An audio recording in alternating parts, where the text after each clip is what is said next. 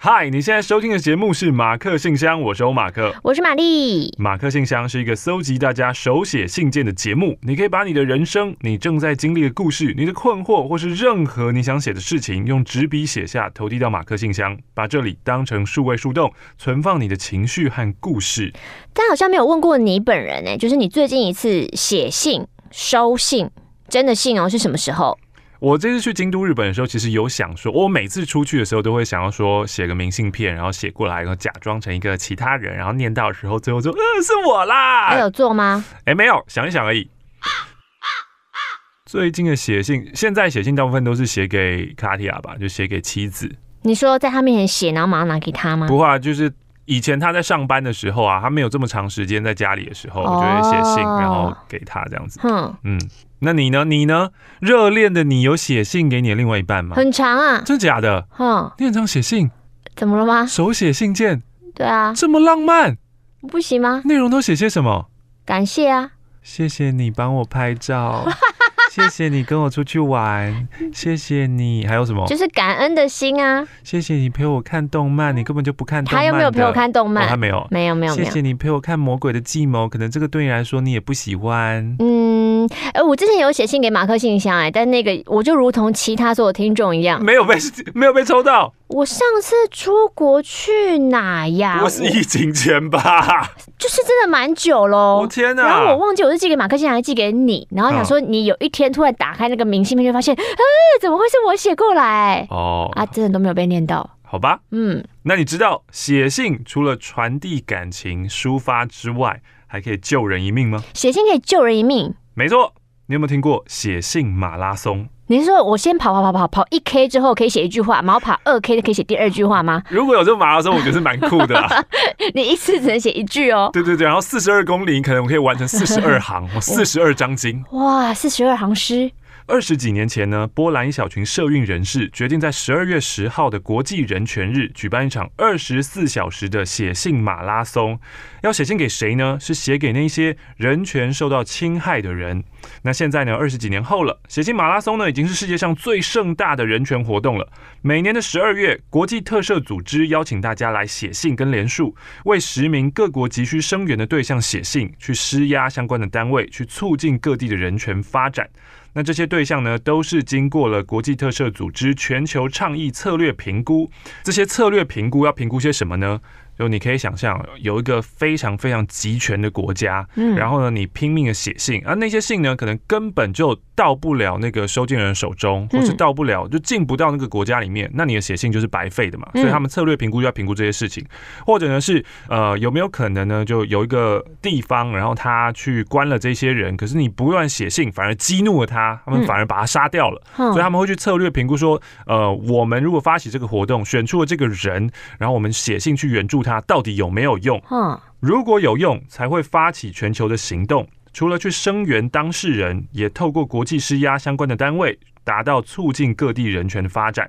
那我觉得大家呢，跟我一样，可能听到了啊，写信马拉松，然后用信件救人，这真的会有用吗？因为毕竟会去侵害人权的大部分都是，哎，就是呃，国际评价可能比较低的一些国家，或者比较集权或独裁的国家。那你就想说，这些独裁国家，就是他们都已经可以置法律于不顾了。你这些做的这些事情，有办法撼动他吗？对啊，有办法吗？这边呢，就分享一则报道，来自于二零二二年联合报的名人堂李明哲的专访。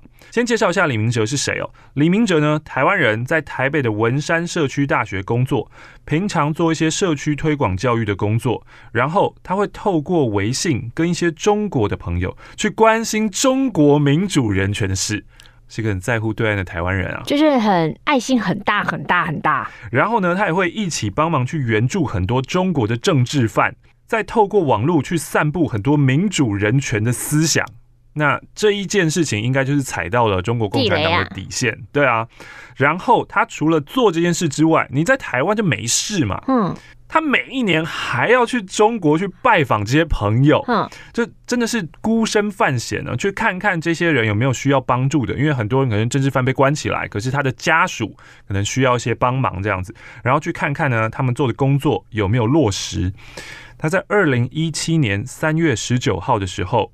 依照往例去中国，在珠海入境的时候被逮捕了。他说，以前呢，在关心中国的人权的时候，他就会发动网络上的朋友去写信给中国政治犯。那其实呢，我们也知道，中国政府是不可能把这些卡片跟信件交给政治犯本人看的。那他们到底写信是为了什么？对，为什么还要写？可是写信是在告诉关政治犯的监狱说，这个人有很多外界的朋友，他有很多外界的人在关注你哦。最好对他好一点，oh. 你不要虐待他哦。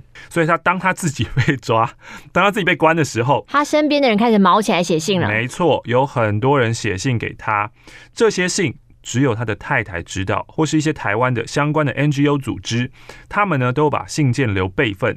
所以回到台湾之后，他有看到这些信或卡片的内容，可是他在被关的时候，他当然不知道这些事情的存在。嗯，那他的太太很认真的为他奔走了。嗯。监狱警察曾经很生气的找过他，他说：“哎、欸，李明哲，你太太到底在冲啥？一直在干扰我们。”嗯，他呢还比自己的腰跟我们说，寄来的信已经堆到这么高了。哼，哇，他寄来的信件可能跟马克信箱累积信件差不多哦。所以表示啊，这一些信监狱是会收到的，狱警是会有压力的。那李明哲呢？呃，被放出来以后，回到台湾，他就去找这个国际特赦组织的台湾分会下面一个小组。那个小组呢，就是专门在写信声援各国政治犯的。李明哲就有告诉他们说：“哎、欸，你们做的事情真的有效，不是没有效果的。不要以为寄信没有效，真的有效。所以喽，现在就邀请你加入二零二三年的写信马拉松，你可以去认识一下这些被援助的对象，他们的人生故事。”以及呢，发生在他们身上的人权事件和人权侵害，就是他们到底做了些什么事情？嗯，也许那些事情呢，对我们来说，啊，你做这个就被关。或者你做这个 就没有办法怎样怎样，嗯，可能是很平常的一些事情。现在我们觉得哦，靠北政府啊，尤其呢这个选举要到了，嗯，大家支持者呢接下来会越来越激化对立。还有啊一些什么上街游行，不管呢是呃开心的那种什么同志游行啊，或者呢是要抗议的这种游行啊，太习惯自由的我们常常不知道或是忘记了，世界上有很多人是享受不到我们所有的自由跟保障的。在现在的台湾，你觉得？不可能发生的事，在世界的某个角落，可能那样的事才是他们的正常。所以欢迎你加入写信马拉松，写一封信吧。有可能你的信件累积起来，积沙成塔，不止可以改变一个人的命运，甚至可以帮助无数个生命。更希望的是，可以引发政权有当权者对于他们自己的反省，然后真正的变成可以照顾人权的政府。写无限封信，二零二三的写信马拉松活动时间地点有分台北场、台南场、花莲场跟台中场。台北场呢是十二月二号、三号，这个周末在华山一九一四文化创意产业园区的中四 A 红酒作业场。那也有音乐人像 Sambui、寻人启事，或者呢是你也是 Podcast 的重度使用者，还有台湾通勤第一品牌。台南场呢在下一个礼拜十二月九号跟十二月十号这个周末，在台南文化创意产业园区的茉莉工坊，有我最爱的大象体操。好，我以为你要讲我最爱的温妮，呃，舒米恩、黄玠。还有苏瓦纳，接下来呢，到了东部的花莲场，再隔一个礼拜，十二月十六跟十七这一周，在花莲文化创意产业园区的第十七栋一楼米酒工厂，哎，有我们的听众同根生乐团哦。最后呢，巡回来到了台中场，十二月二十三跟二十四，圣诞节前夕，在 Park Two 草悟广场的 B One 有拍水少年、黄玠、绝命青年、农村武装青年。整个十二月份，你都有机会可以参加这一次的写信马拉松。欢迎你自己亲身去体验看看喽！有很多很多的活动啊，尤其呢跟社运相关的，或是跟倡议相关的。我觉得我们从媒体上面听到啊，或是电视上面看到，会知道说哦有这件事情哦，然后可能心里面会有一些反应。但是直到你去参与了之后，那个行动跟那个体验，会对你原本的认知。做出一些不一样的改变，我我说不出来那那个差别是什么，你必须要自己去参与以后，你才会知道。就是我自己的政治意识形态，或是对很多的社会议题的想法，嗯，也都是直到某一天去了某一个活动，好像十几年前吧，你还记得那时候？华航的空服员们在抗争的时候，然后半夜的时候我去了呃现场，然后还遇到几个听众，然后跟漂亮的听众拍照合影，就是真的就是当你去做了，去参与了，然后你的内在会有某一些小小的东西会会改变，嗯，会触发，然后这个是蛮奇妙的，欢迎大家可以去体验看看喽。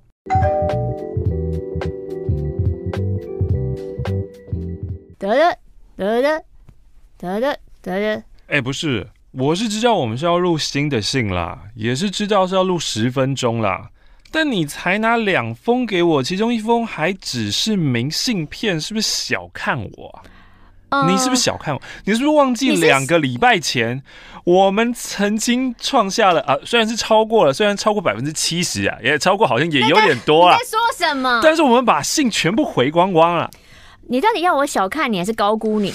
我喜欢被高估的感觉啊！我们先试试，到底这个十分钟，我们真的十分钟，能不能回完四封？就你二我二，你侬我侬。呃，你知道人就是这个样子，你给我四封，我就会使命必达的。你不要觉得就是只有你手上那些嘛，你就想说有源源不绝的啊。前几天有人私讯我说。玛丽，玛丽，请问哦，欢迎收看，欢迎收听本周的马克信箱。我是玛丽，嗨，我是马克。前一阵子呢，我收到一个私讯说，玛丽，玛丽，马克信箱还在吗？还在啊、我想写信给马克信箱，嗯还在啊、他可能很久没来了。嗯、我就说还在哦，不过你现在写信大概一年后会念到。嗯、他就会说，哈哈哈，玛丽是在开玩笑，还说真的，然后一个哭笑哭的脸。嗯、我说是真的，是真的。是真的啊，没有。但是我们现在加开了这个十分钟念，大部分就是新的信。可是我不能保证他是那个幸运的人会被抽到啊，对就是这些都是缘分。对，缘分。马克、玛丽，你好，九月二十五号啊，今年的二零二一年的九月二十五号算是新的信。我是在 One Seven Life 鬼故事办公室分享蓝宝石故事的点友。蓝宝石啊啊！大老板脑瘤倒地啊啊啊啊啊！你还记得吗？就是我只知道有个老板的牙齿掉了，问说可以用树脂粘回去吗？那个不是分享的吧？那个不是分享的吗？呃、哇，我时间不断在流逝啊，我现在有点紧张啊。脑瘤倒地，然后嘞？老板好像是个女生，然后我们都觉得她是不是养了一个小狼狗，养了一个男宠？有没有？有有没有？有有点这个感觉？有没有？回来了。哎，然后那个老板怎样？然后说那个。我觉得如果你记不得也是不用勉强。我记得，我记得，我在想怎么样好好把它讲出来。老板是个女生，六十几岁的女生，然后她非常喜欢一位二十七岁的员工，然后说那位二十七岁的员工是他儿子的干兄弟。哼，有印象吗？好像有一个是跟儿子有关，他是我儿子的谁？对。然后呢，一般我们听就会觉得，哎呀，这一定是养小狼狗吧。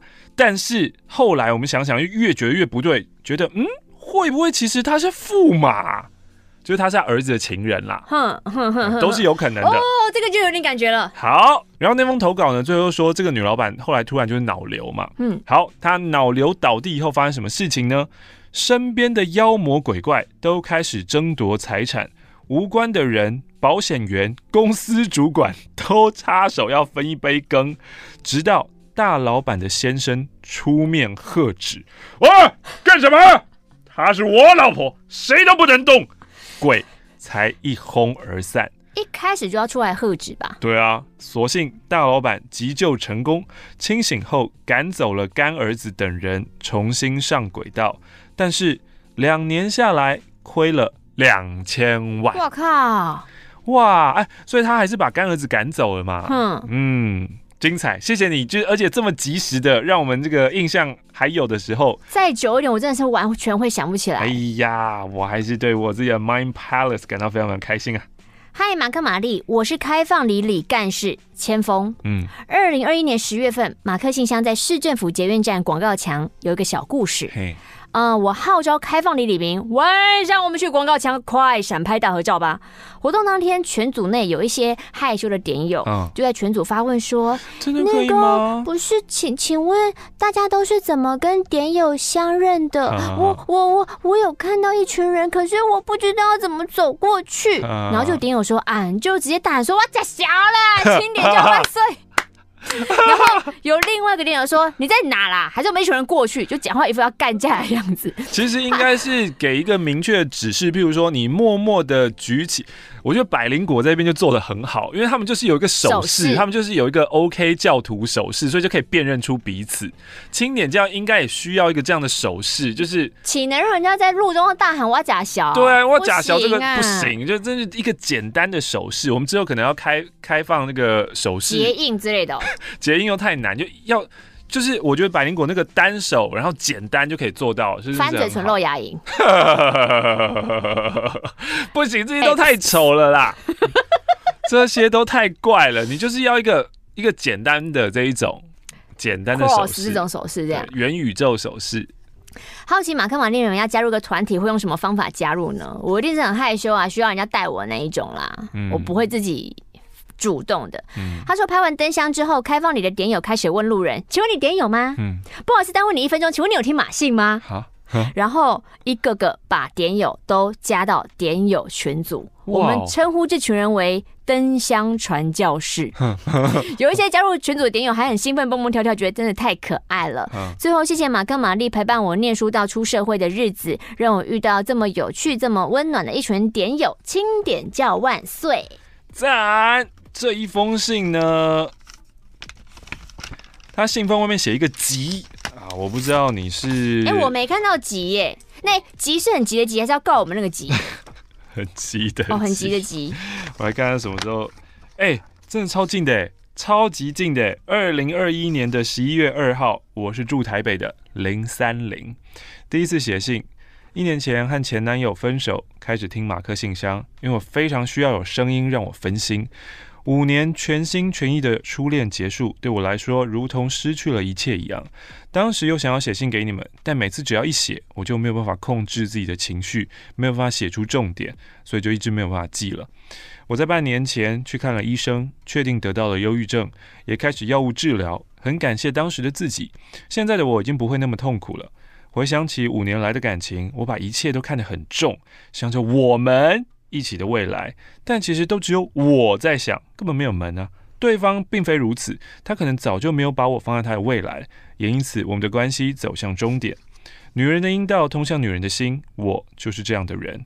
他开发了我，我把他当最重要的人，我爱上和他所有的肢体接触。哇！我可爱做爱，啊不，我渴望做爱、接吻、拥抱，一切的一切，反而其他的都不重要。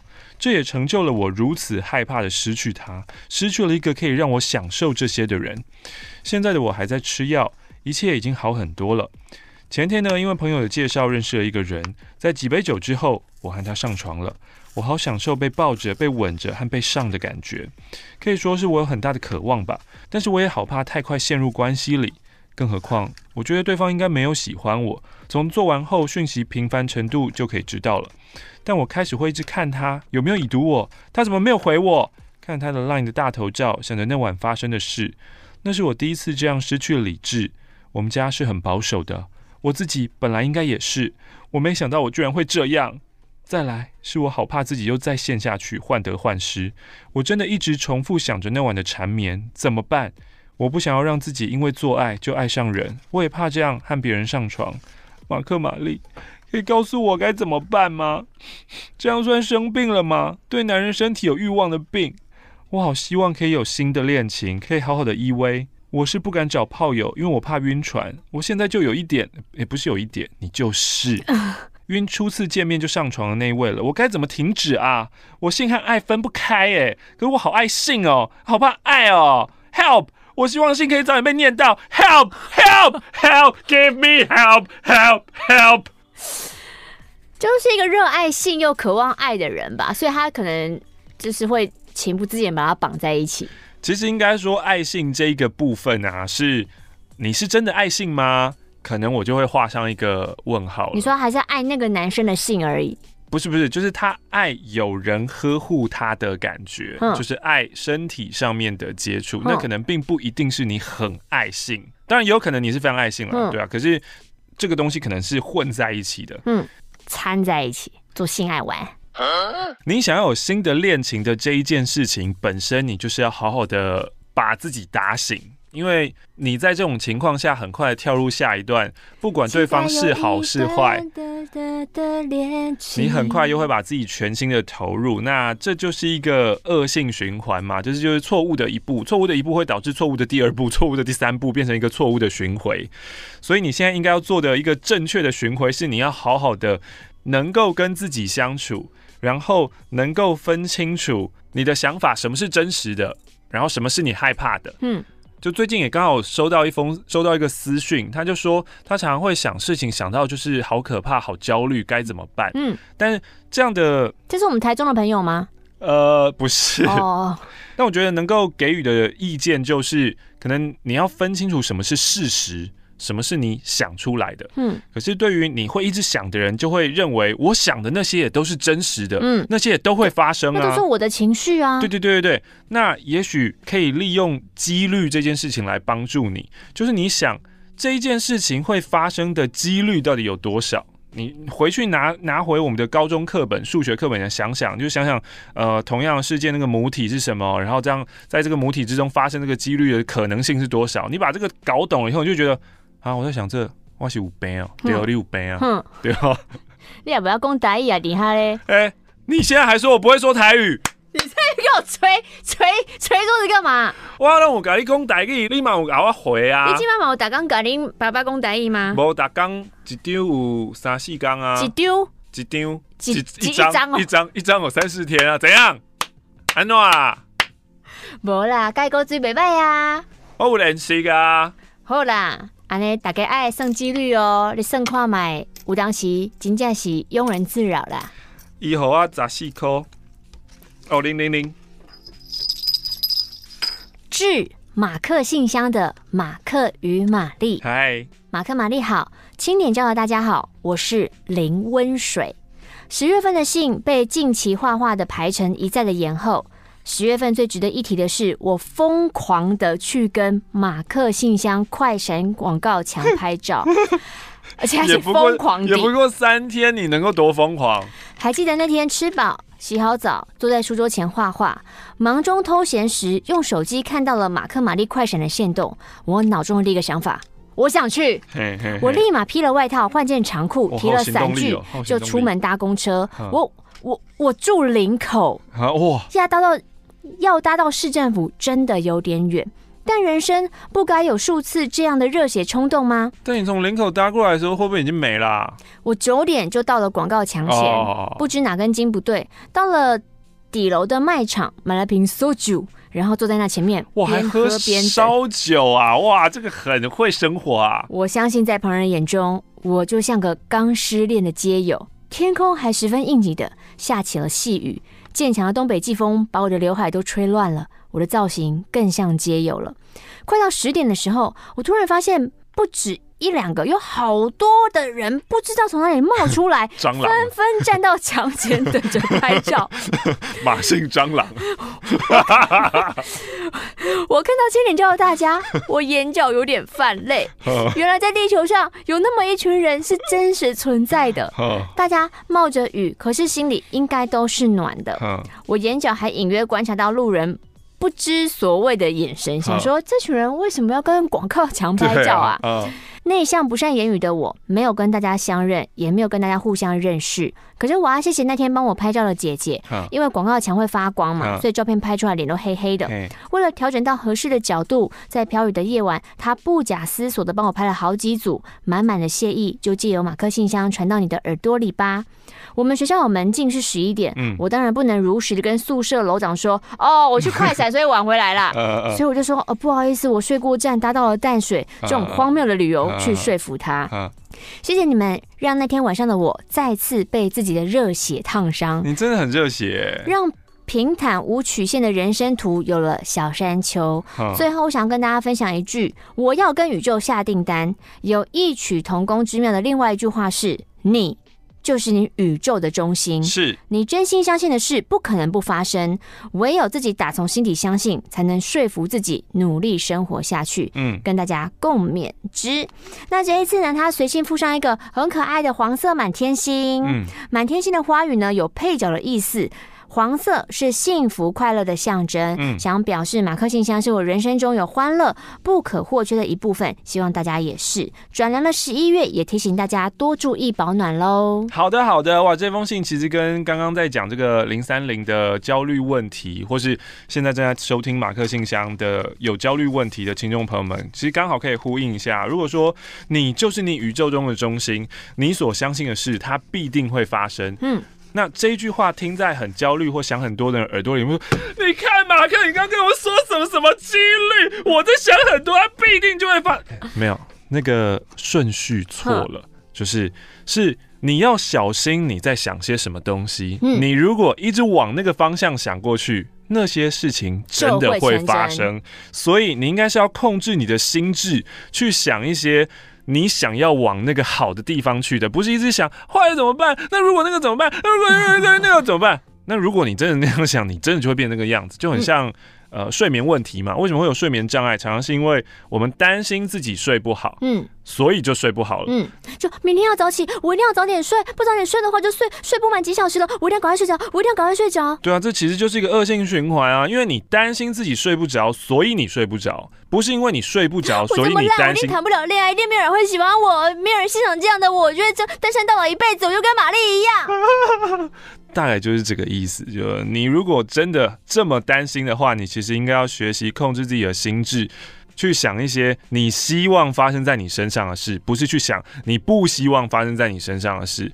希望大家今天有获得满满的能量，阿门。我就问一句，怎样？几分钟嘛？我扣掉一些我想事情的空白，也许就十四、十三嘛。我如果不要补充那一些多话的分享，那当然就十分钟以内。但，但是我觉得补充那一些，大家才有收获，那才是重要的部分嘛。Namaste，Namaste，谢谢大家，谢谢谢谢。跟我计较那边分钟数，谢谢谢谢。我欠你了吗？谢谢，我说谢谢了。我就说我欠你了吗？